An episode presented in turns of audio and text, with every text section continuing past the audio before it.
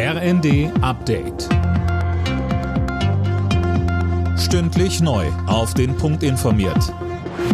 Ich bin Tom Husse. Guten Abend. Erstmals seit Kriegsbeginn will die Ukraine wieder Getreide per Schiff über das Schwarze Meer exportieren. Laut Präsident Zelensky warte man jetzt auf das Startsignal der Türkei und der Vereinten Nationen. Unter ihrer Vermittlung hatten sich die Ukraine und Russland auf den Exportdeal geeinigt.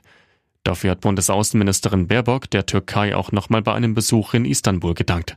Dieses Abkommen ist ein Schimmer der Hoffnung für Millionen Menschen weltweit, die von Hunger bedroht sind. Die Türkei liefert durch Sicherheit im Schwarzen Meer auch darüber hinaus einen extrem wichtigen Beitrag. In Deutschland gelten jetzt strengere Vorschriften für Gasspeicher. Das Ganze verläuft in mehreren Schritten. Bis November sollen die Speicher dann zu 95 Prozent gefüllt sein.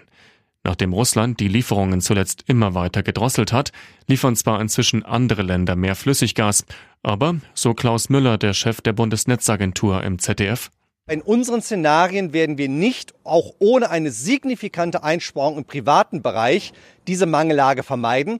Und dann gilt natürlich auch noch, die hohen Kosten im privaten Bereich zu vermeiden. Bei den Kostensprüngen, die wir sehen, spart jede eingesparte Kilowattstunde sehr, sehr viele Euro. Die von Deutschland an die Ukraine gelieferten Panzerhaubitzen sind zum Teil offenbar schon reparaturbedürftig. Das berichtet der Spiegel. Demnach zeigen die Waffensysteme schon nach einem Monat Fehlermeldungen. Bei der Bundeswehr vermutet man, dass die Ukrainer einfach extrem oft mit den Geschützen feuern. Normalerweise gelten schon 100 Schuss pro Tag als viel. Die ukrainischen Truppen schießen wohl aber noch öfter damit. Jetzt sollen erstmal Ersatzteile geliefert werden. Vanille ist die beliebteste Eissorte in Deutschland.